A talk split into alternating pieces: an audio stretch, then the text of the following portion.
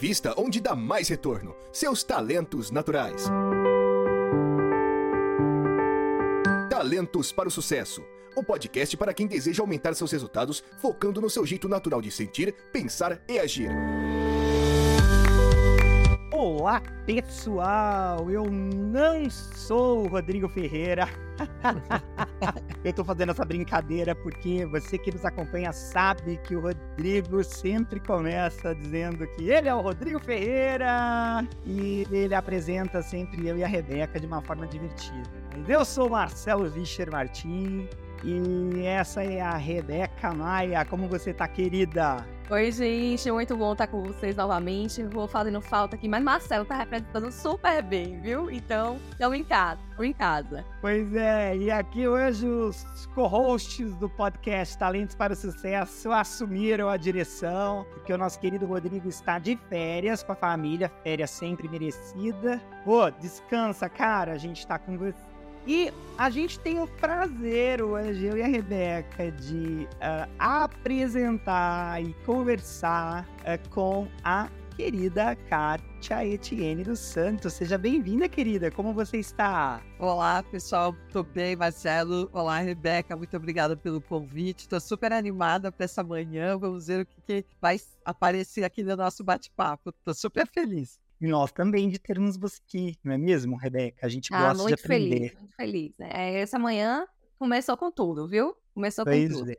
Kátia, antes de mais nada, eu gostaria que você se apresentasse para as pessoas que nos assistem ou que nos ouvem hoje. Quem é, afinal, a Kátia Etienne dos Santos? By the way, eu adoro o Etienne. Eu sei Ai, eu também acho chiquérrimo, né?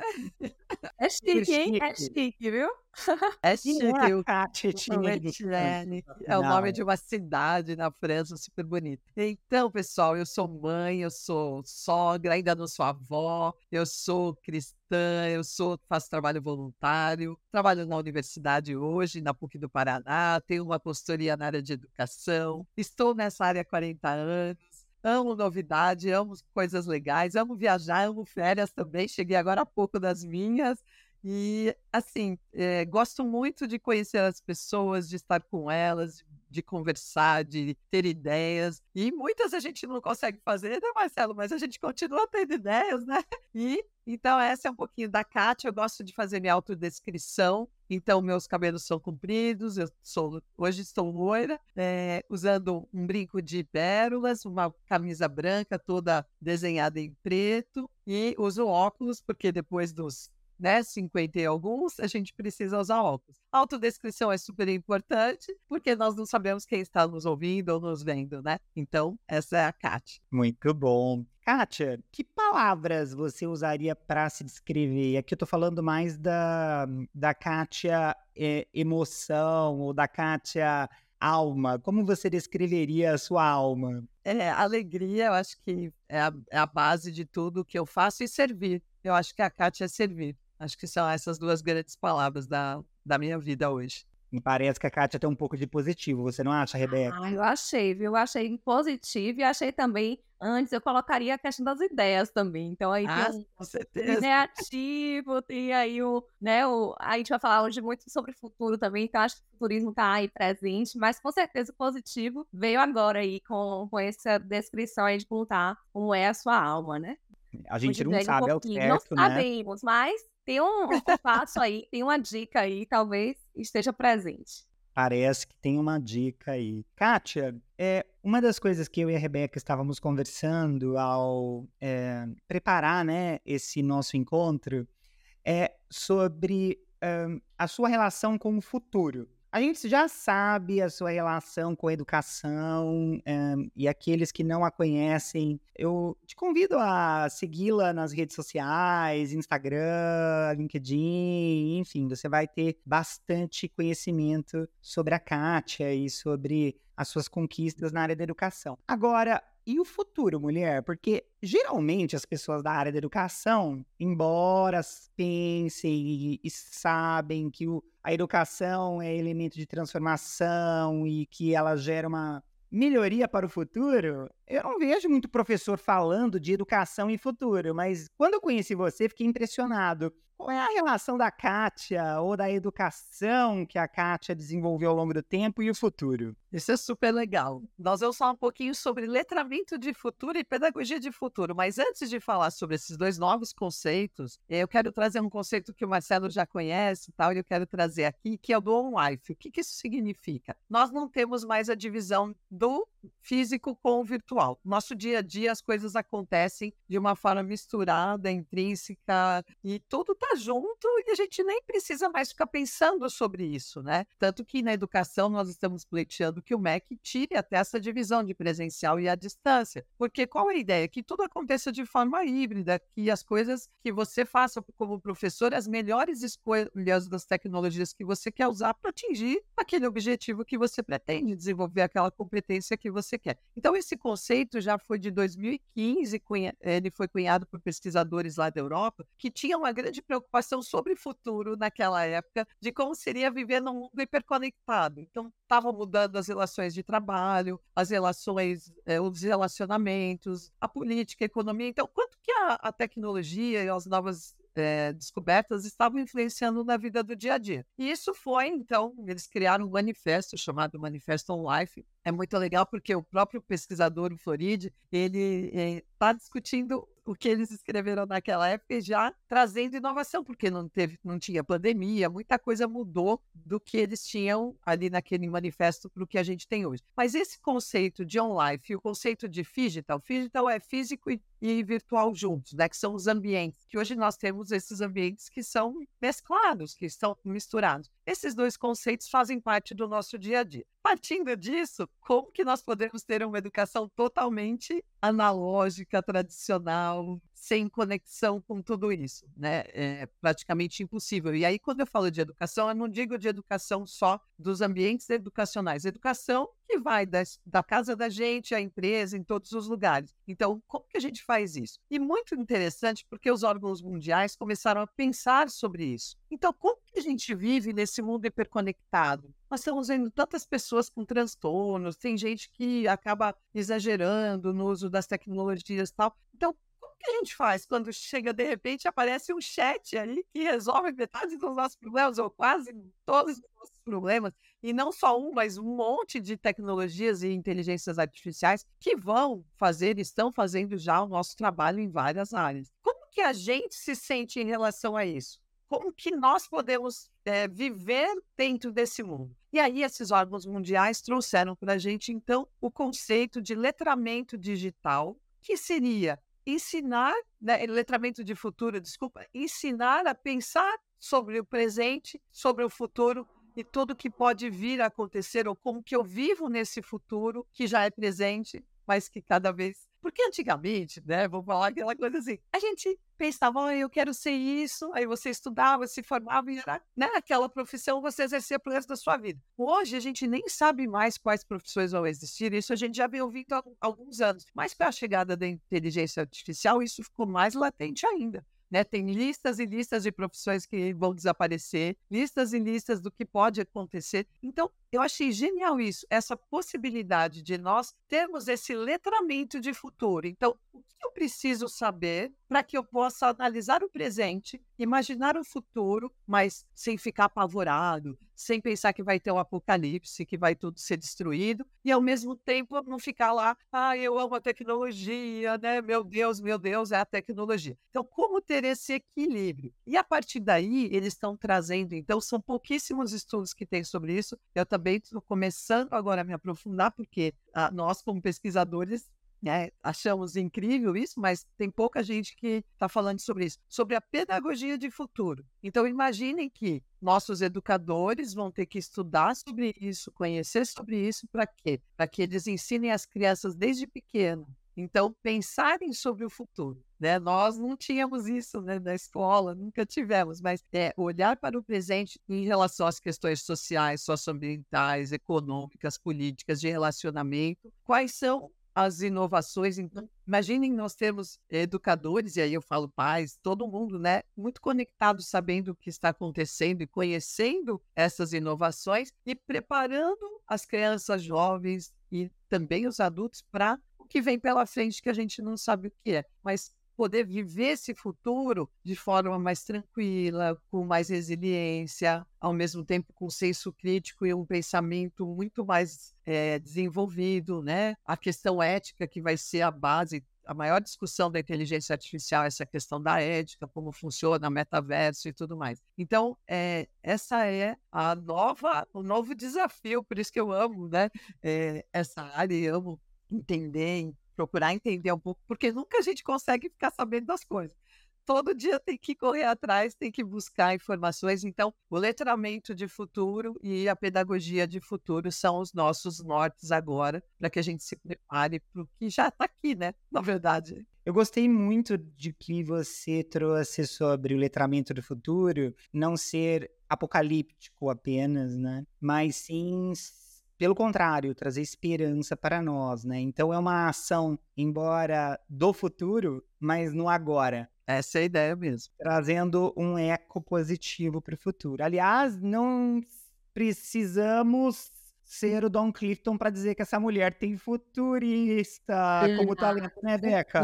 Com certeza, viu? Não sei não, viu? Eu queria, já tô doida pra saber seus talentos. A gente, a gente aqui, convi, né, tem os convidados, a gente já fica com essa vontade aí de, de entender, né, de onde vem, porque os talentos, eles mostram muito a nossa forma de pensar, de agir, de sentir, né, e toda forma que a gente vai conduzindo, né, o nosso construir também de vida vai demonstrando isso. Então, essa conversa trouxe muito do, né, se você não tem, mas tá, tá aí bem, né, tem um, ou, tem, ou você tem aí bem forte, ou tá bem num talento, pelo menos de apoio aí, porque realmente é algo que vem bem forte na sua conversa, Tati. E assim, eu queria saber de você, né, como pesquisadora, né, tá se aprofundando nesse tema. Gostei muito sobre essa questão, né, da pedagogia do futuro. Eu via muito sobre o design do futuro, né, mas a pedagogia do futuro, né, gostei bastante, que é um pouco parecido também, né, a, o conceito, acho que tudo vai se complementando também, né. E como é que você é, percebe aí, né? Quais são as habilidades que você vê que, estudando isso, é importante as pessoas desenvolverem hoje, né? Olho muito para esse olhar que Marcelo trouxe aí, não é para você se apavorar, eu gostei dessa, dessa ideia que você trouxe, mas é para você se preparar. Então, quais são as habilidades que você vê aí, olhando para esse futuro,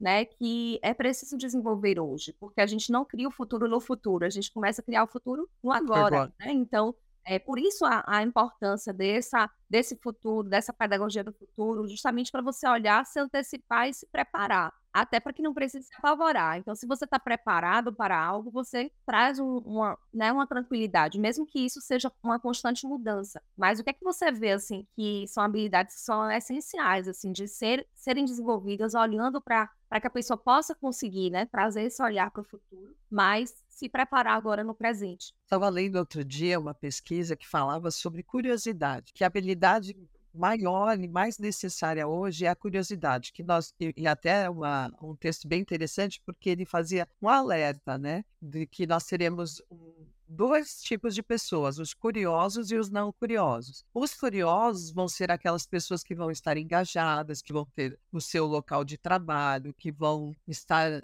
bem socialmente, que e os não curiosos, infelizmente, vão estar à margem, vão estar. Porque o que, que a gente tem que pensar? Que toda essa questão de inovação, tecnologia e futuro, ela pode causar uma vala gigantesca, né? Uma distância enorme entre quem tem tecnologia e quem não tem, quem tem acesso e quem não tem, quem conhece e quem não conhece. Então, esse texto trazia uma, uma reflexão bem, bem legal, Rebeca, nesse sentido, dizendo qual é a nossa maior habilidade hoje? É a curiosidade, porque aí a curiosidade ela vem com algumas outras características. Então, eles traziam um senso crítico, né? A questão da ética, que são elementos que vão estar ali junto, mas quem vai te levar para esse lugar é a curiosidade. Então, é a curiosidade que vai fazer você estudar mais, é a curiosidade que vai fazer você pesquisar, é a curiosidade que vai fazer você ir para um treinamento dentro da sua empresa, é a curiosidade que você vai querer se conhecer saber quem você é para que você possa fazer a diferença na vida das pessoas e, e na sua mesma,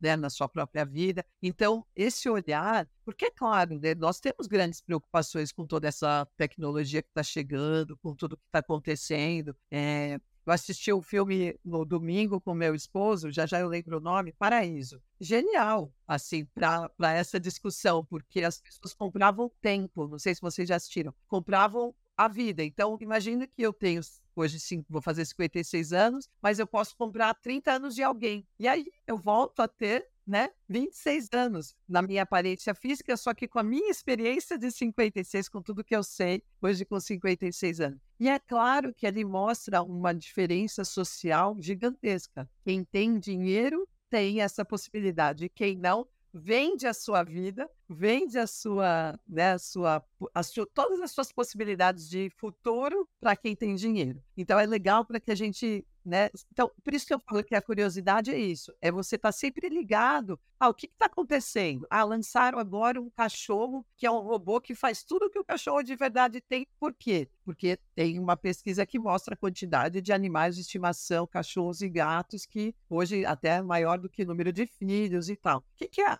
o que, que a indústria fez? Vamos criar um robô que tem as mesmas características. E isso vai estar na nossa casa daqui a pouco. Né? Daqui a pouco não é futuro, já é presente. Parece aqueles filmes né, de ficção, mas já é presente, já é possível que isso aconteça, né? Excelente. Gostei muito quando você traz essa questão da curiosidade, né? E, e aí, olhando para essa habilidade, eu acho que realmente, olhando para o futuro, não tem como né, não ser desenvolvida essa curiosidade, é super importante a gente desenvolver isso desde criança até, né, e acho que criança tem já isso, né, é, no, na, no, próprio DNA dela, né, de ser curioso, e a gente vai perdendo no decorrer da nossa vida, então é resgatar, assim como a criatividade, acho que a gente, né, que tá bem junto da curiosidade também, a gente vai perdendo, né, e, e se formando ali pelos ambientes que a gente está, e muitas vezes a gente acaba não se identificando isso depois. Então, quantas pessoas né, não se acham hoje criativos, não se acham hoje curiosos e, e ficam mais fechados para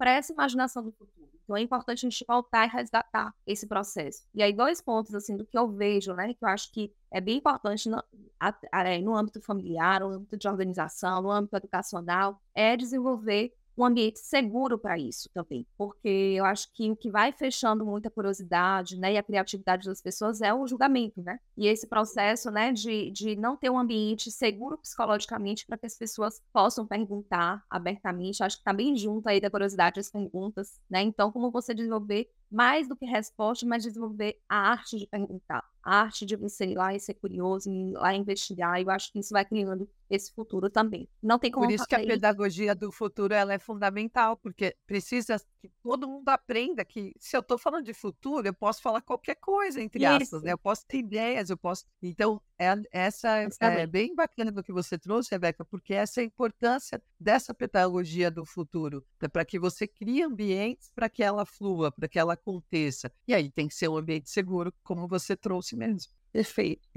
Muito bom. Gente, eu quero até fazer uma, é, uma colocação que curiosidade nunca foi um problema para mim, né? Até porque eu tenho input como talento. Sim, meu sim. terceiro talento é input. Input, esse padrão natural de pensar e sentir e comportar, ávido por informação, colecionador de informação, né? Eu sou essa pessoa que adora colecionar novas informações, sou super curioso acerca de tudo. E eu estava na semana passada ouvindo dois, um, pod, dois, dois episódios do podcast do Felipe Castanhari, chamado Nostalgia. Uh, então ele tem o Nostalgia, Nostalgia Ciência, super legal, pessoal, porque eu fui me descobrir depois de velho que eu amo física. Então, do tipo, para você ver como que a gente uh, precisa desse conceito que a Kátia está trazendo, né, do on-life, do, do, do, presencial, virtual, caminhando juntos, porque um, se eu tivesse visto um vídeo sobre buracos negros quando eu era adolescente, uh, na aula de física, na explicação da teoria da relatividade geral de Einstein, por exemplo, eu teria talvez feito alguma coisa voltada às ciências exatas. É, é, sensacional, né? Então eu vi um uh, podcast, um episódio do podcast do Felipe Castanhari falando sobre a vida do Stephen Hawking, né?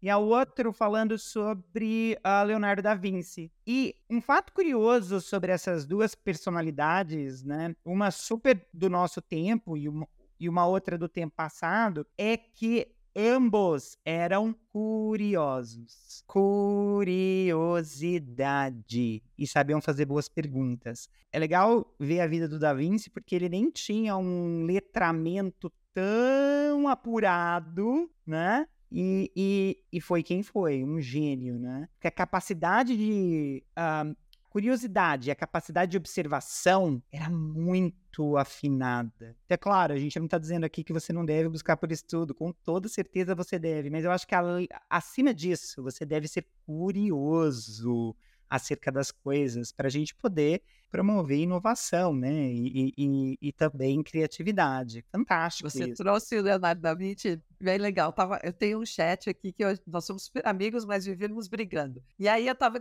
fazendo um material e eu falei para ele assim: é, eu quero um exemplo de uma pessoa famosa que trabalhava bem em equipe. Aí ele, ai, Leonardo da Vinci, dadadadada. eu, você tá louco? Leonardo da Vinci tinha muita dificuldade em se relacionar com as pessoas, ele era super genial, mas né? ah, desculpa, porque eu, eu fiz um curso rapidinho para aprender a trabalhar com prompts, né? E eu coloquei, seja criativo. Aí ele respondeu, você pediu para eu ser criativo, né? Então, por isso que eu, eu falei, é criativo, mas não mentiroso. E aí a gente parte para essas discussões. Mas isso é muito legal. O Marcelo falou de saber fazer boas perguntas, né? A, a gente não foi é, ensinado a isso, porque quando a gente saía da escola, a mãe perguntava ao pai: o que, que você aprendeu hoje? Né? Não o que, que você perguntou hoje. Nós não perguntamos nós não falávamos isso para os nossos filhos. Quem fala isso, né? Mas isso deveria ser a nossa conversa, né? O que, que você perguntou hoje? Quais foram as dúvidas que você conseguiu resolver, né? Ou quais são as dúvidas que você saiu da escola, né, hoje? E nós, e para que a gente trabalhe hoje com a inteligência artificial, nós precisamos fazer perguntas bem feitas, com, né, com profundidade, com conhecimento. Então, eu lá fui eu estudar como fazer boas perguntas. Apesar de ter um pós-doutorado, você fala, Olha precisa só. estudar, precisa estudar. Né? Também isso, né? o tempo todo, lifelong learning é uma coisa que tem que estar tá na nossa cabeça e a gente tem que ensinar também isso para as crianças e para os jovens. Você não vai fazer um curso e vai terminar por aí. Isso é só o começo de muito estudo para o resto da sua vida, né? Então é muito muito importante isso, né? Saber fazer as perguntas. E quão desafiador é saber fazer perguntas, perguntas inteligentes, perguntas que não são que são mais abertas do que fechadas e perguntas que são um, né, que não que não restringem a resposta no sim ou não. Mas itens, né, ou que dão espaços para outras, uh, outros comentários e outros aprendizados, né? Eu estou participando do processo de uh, credenciamento na International Coaching Federation, que é um órgão é, internacional, até ocupa um papel de regulador da atividade do coach, é um selo de qualidade, eu diria. Eu tenho treinado isso com a minha mentor coaching, é como fazer boas perguntas, porque geralmente as nossas perguntas, elas acabam sendo tendenciosas, capciosas, elas eh, são imbuídas da nossa cosmovisão, né? Do nosso jeito de pensar. Isso acaba, de alguma forma, podando a criatividade ou bloqueando né, novas ideias no outro. Então, uma boa pergunta ou uh, uma pergunta bem feita, ela pode gerar muita coisa nova, né? É muito bom. Kátia, eu queria perguntar para você, e eu gostei que você fez uma. Quando você falou do Da Vinci, você disse sobre. Você fez a, a contraste entre o gênio. Da Vinci, gente, ele foi tudo. Ele foi artista, ele foi engenheiro, engenheiro poeta, arquiteto, tudo, tudo. Poeta, físico, químico. Físico.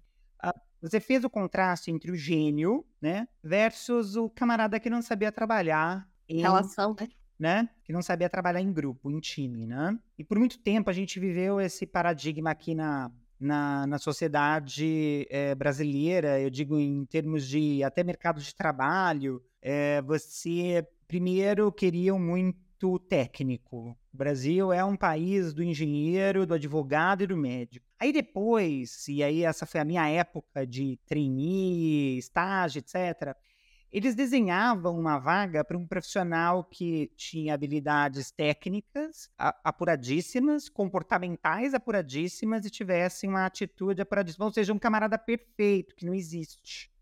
Né? E hoje a gente vê que um, esse tu, isso tudo tem um, sido, de alguma forma, ou está um pouco mais regulado, né?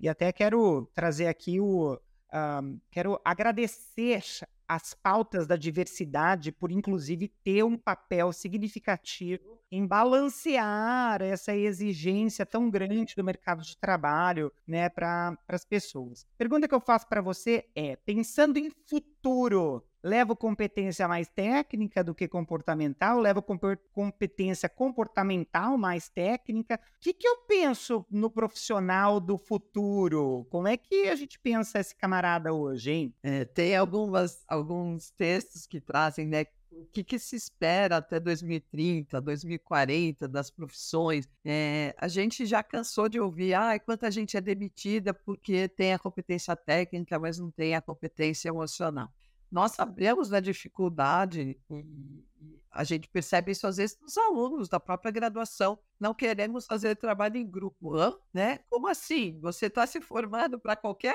profissão onde não existe uma cirurgia sem enfermeiro, não adianta ter só o médico, né? Então, hoje também muito é bacana isso por conta da diversidade, tudo que você falou, Marcelo, mas também hoje se fala muito em equipes multidisciplinares. Então, a própria formação, a gente já tenta mostrar por meio de várias atividades, por eles trabalharem por projetos, PBL, né? Então, eles têm que vivenciar aquilo, passam por simulações para que eles percebam que não tem como fazer sozinho.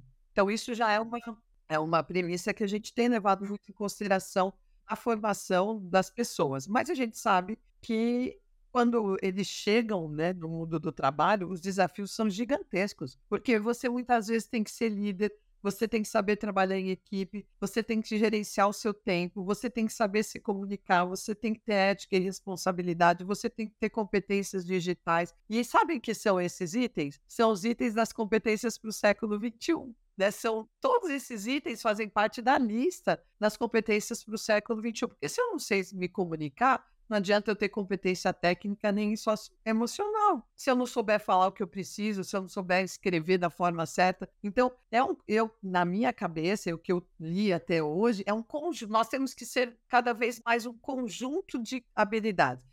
Tanto que uma boa competência ela tem o saber fazer e o saber ser. Ela nunca vai é, acontecer se você for fazer as coisas separadas. Então, agora eu desenvolvo a competência técnica, agora eu vou desenvolver uma competência socioemocional. Não, as coisas têm que acontecer. Então, o que, que eu vejo? Que esse profissional do futuro ele vai ter que ser muito, ele vai ter que ter muitas competências desenvolvidas, mas nesse enfoque, o técnico e o socioemocional juntos. Não tem como separar. E aí o socioemocional, as soft skills, as hard skills, está tudo misturado, né? Agora tem não sei quantas skills que inventaram, mais um monte de skills. Mas é importante que nós estejamos realmente pensando nessa pessoa complexa, né?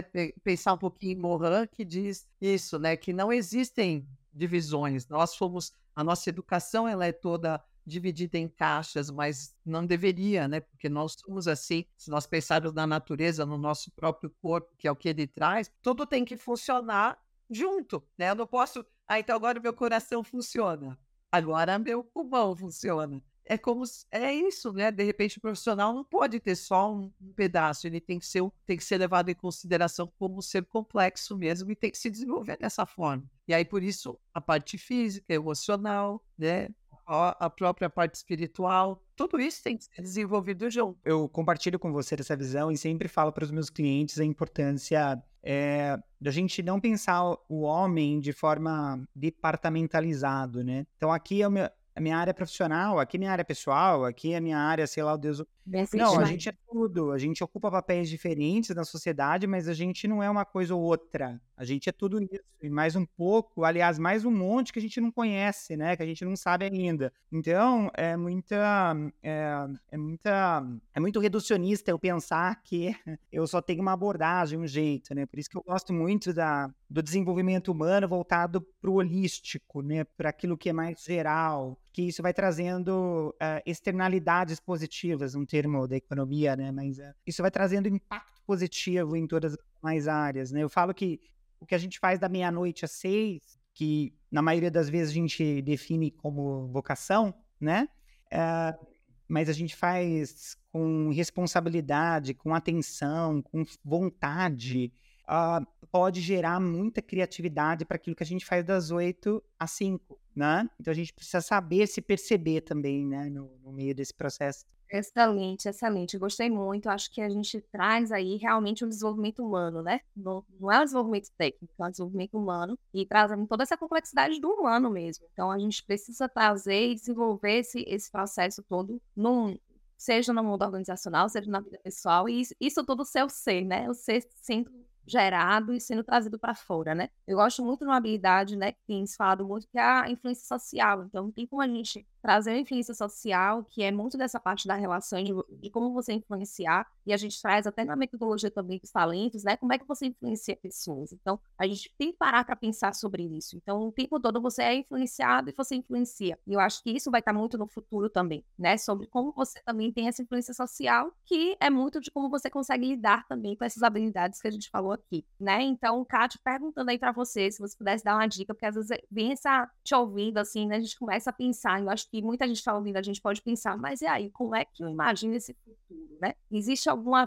forma, né, e, e alguma metodologia, né? Como é que a gente, é, de forma prática, vocês falaram de curiosidade, certo? Já sei que curiosidade tem que estar, falaram de boas perguntas, certo? Vou ter que aprender a fazer boas perguntas, mas o que mais? Tem mais alguma coisa, assim, para a gente ter essa, pelo menos um pitaco das tendências do futuro? O que é que você daria mais de dicas, assim, que a pessoa pudesse ter esse mais, esse imaginar, né? E esse criar mesmo o futuro. Eu acho que mais do que só imaginar, como a gente pode criar. Eu gosto muito disso. Você tem também o poder de criar o futuro a partir de agora, né? Então, como é que você pode, de forma prática, né, de forma também ativa, como é que eu saio aí do, dessa inércia e vou ativamente procurar criar a partir de hoje? Se eu pudesse decidir, ou quem está ouvindo, poxa, eu quero, quero estar tá ligado no futuro agora, qual o primeiro passo, né, além da criatividade, da, da curiosidade, da, da pergunta que a gente já falou aqui. Excelente, Rebeca. Eles trazem mesmo essa questão da criatividade, né? Porque não tem como trabalhar esse letramento de futuro se você não usar isso. E o desafio, eu acho que é se desafiar. Então, eu nunca cozinhei. Ah, então depois que você ouviu o Marcelo, a Rebeca e a Kátia, você vai começar a cozinhar. Ah, eu nunca faria uma coisa, sabe aquela coisa que você vai buscar lá no seu cérebro, dizendo assim, ah, eu nunca consegui fazer isso, ou eu nunca faria isso, ou eu tenho dificuldade com isso. É se desafiar. Então, ah, eu gosto disso, mas eu nunca consegui fazer. Meu marido, por exemplo, começou a tocar bateria com 50 e poucos anos ele sempre gostou, mas ele nunca. Não, nunca não existe mais, né? Hoje é, isso é fantástico. Então, eu, a minha dica e o que eu vejo do, de, do que eu li, do que a gente estuda, é essa capacidade de sempre se desafiar, mas se desafiar com resiliência, de saber que, putz, fiz o, a carne e ficou ruim né? Já que o desafio é cozinhar. Fiz o feijão, ficou ruim. Fiz a batata, até a batata frita ficou ruim. Não tem problema, eu vou continuar tentando me desafiar. Então, o que a gente sente muito, o que a gente é, observa, e eu, nesses estudos de neurociência nós temos visto, é essa falta de resiliência, né? Falta de, não, tudo bem, deu tudo errado, não era bem isso que eu esperava, então agora eu vou ficar aqui triste, o que, que eu faço com essa emoção? É entender minhas emoções, saber que eu estou triste, tá ok, mas o que, que eu vou fazer com essa emoção? Então aí usar a neurociência, o nosso cérebro para dizer, não, então você está triste, ok, mas vamos lá, vamos tentar outra coisa, vamos tentar de novo. Eu colocaria aqui o maior, assim, é, seria o desafio mesmo. Desafio com resiliência. Né? Desafio sabendo que eu gosto muito dessas duas palavras. Né? Deu errado? Tá tudo bem. É, tá tudo bem. Certeza, São né? três vezes, tá tudo bem, não duas. Mas e aí? Vamos tentar de novo, vamos para outro lado, né? Então, é, começar a pintar, começar a correr, começar a cozinhar, música, sei lá, teatro. Eu estava vendo essa semana, porque eu fiz um, um, seis meses de teatro em São Paulo, estava vendo para continuar aqui em Curitiba e me desafiar de novo, porque agora eu não tenho mais aquela idade que eu tinha que eu conseguia rolar no chão quando eu fiz teatro. Como seria fazer hoje, né? Ontem eu estava indo para uma reunião do eu trabalho na igreja com o Ministério é, de, de, Jovens, Adolescentes e Crianças tal, e nós estávamos no carro indo num grupo de pessoas conversando, e foi muito legal porque uma das meninas, que é advogada, meninas, né? Menina, porque não tem a minha idade lá de 30 e poucos anos, dizendo assim: Nossa, eu estou usando no meu trabalho aquelas estratégias que você ensinou para o curso de batismo da igreja. Lá. E é isso que é legal, né? Também é, compartilhar o que a gente sabe Não existe mais essa coisa de que ah, é meu, aí o Marcelo estudou isso, é dele, a Kátia estudou, é dela, a Rebeca sabe. Não, para quanto mais gente eu puder falar sobre aquilo que eu sei, se eu puder compartilhar, se eu puder é, mentorar né, outras pessoas para que essas pessoas cheguem ali onde eu já cheguei, isso é fundamental. Né? Essa ideia de nós termos mentores, nós temos pessoas que já passaram por aquelas situações que possam nos apoiar nesses desafios, eu acho que é genial. Porque muitas vezes você acaba desistindo ali do desafio quando você está sozinho. Mas se você tiver alguém, um amigo, um profissional, alguém que possa te apoiar ali naquela conquista, você vai, né? Você vai conseguir a lei. Então eu acho que é assim que a gente vai conseguir estudar o tempo todo, né? Não tem jeito. Não para, não para, né? Com certeza. Fantástico. E você falando aí, Kátia, eu me lembrei de duas histórias. Marcelo, vou só contar rapidinho essas histórias. Com certeza, vale manda ver, minha amiga. Vale a pena, que foi justamente sobre isso, né? E estudos da psicologia positiva já mostram isso da neurociência, que você aprender algo novo, você está aberto a aprender algo novo, experimentar algo novo, traz inclusive bem-estar. Então, de todo, se você não fizer é, bem ou você não descobriu a nova habilidade, você vai estar mais feliz. Então, você vai Pelo estar... menos troca o caminho que troca... você vai para o trabalho, troca o lugar que você senta na mesa, São coisas muda o lado de dormir, coisas é, simples é, do dia a dia, né? Que a gente, a gente é. pensa assim, não, nossa, vou me desafiar algo muito grande. Não, é em coisas são coisas pequenas, né? E aí eu lembrei agora, né, de duas, duas situações assim que eu me permiti experimentar algo novo é, uma vez foi já tem alguns anos, mas eu nunca tinha jogado boliche, sempre tinha, tive vontade, mas não tinha jogado boliche, nunca fui muito boa assim com essa parte de bola, de esportes, né? Então eu falei, não. Aí o pessoal todo, não, bora, Beca, é só poder brincar, não tem nada não se você errar a bola. E fui, e gente, descobri uma nova habilidade. Eu amo jogar boliche. E depois eu joguei diversas vezes, inclusive ganhei da turma lá. Eu falei, meu Deus, algo inesperado. E que bacana, né? É a primeira vez que eu joguei e eu descobri ali uma nova habilidade.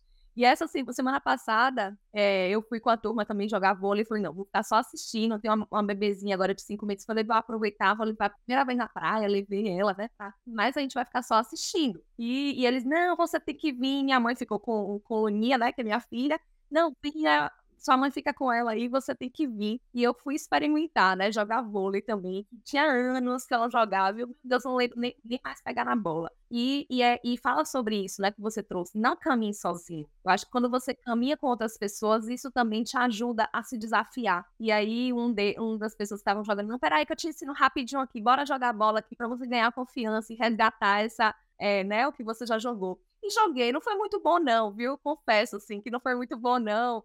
Mas consegui fazer um pontinho lá, mas o importante foi eu sair com uma sensação boa, poxa, me, me permitir experimentar. É, Isso é muito bacana, né? Então, se permita, coisa simples. Então, vai um desafio aí para quem está nos ouvindo, né? Se permita, é, ande com alguém, né? Sempre esteja ali se desafiando e não caminhando sozinho, porque eu acho que faz a gente perseverar mais e ir para esse caminho mais de resiliência quando a gente caminha ali em grupo. É, tem um incentivo a mais, né? Com certeza. De tudo o que eu ouvi aqui da Kátia dizer, eu não consigo dissociar a ideia da importância ou da, eu diria, crucialidade do autoconhecimento como prerrogativa de olhar para o futuro. Não há como eu pensar no futuro sem eu não olhar para o agora, mas não somente para os fatores exógenos, aquilo que está para fora no meu ecossistema, mas sim olhar para dentro de mim, olhar para a minha história, olhar para as minhas características, as combinações de características, olhar para o meu pool de talentos, olhar para a minha subjetividade, né? a minha complexidade. E aí sim, olhar para o futuro e caminhar em direção a ele. Kátia, muito obrigada. Você é muito inspiradora, minha amiga. Eu, eu, falar isso é um pouco chovendo molhado, mas.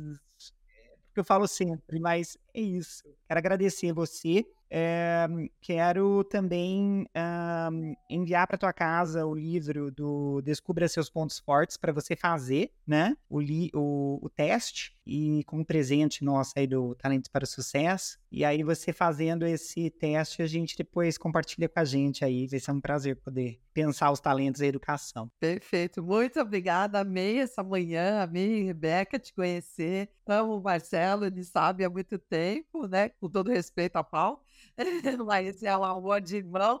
É, amo estar com ele, porque ele sempre me provoca também. E muito prazer, Rebeca. Gostei muito de conhecer também. E espero que quem nos ouviu também se sinta desafiado a pensar sobre o presente e no futuro, né? A gente se encontra talentos para o sucesso. Eu sou Marcelo Vischer Martins, essa é a Rebeca Maia, somos co-host desse podcast. E essa é a Kátia Tiene dos Santos, professora doutora da PUC Paraná. E o tema desse podcast foi Educação para o Futuro. Um forte abraço e até a próxima. Tchau, tchau. Obrigado por ter ouvido o podcast Talentos para o Sucesso. Acesse nossos sites talentosparosucesso.com.br para mais informações sobre como assinar gratuitamente esse programa em seu aplicativo de podcasts favorito e não perder nenhum episódio. Precisando de coaching ou treinamentos, entre em contato, diga que é ouvinte do podcast e receba um belo desconto. Quer ter ainda mais sucesso? Crie parcerias, compartilhe esse podcast com seus contatos e vamos juntos melhorar o mundo.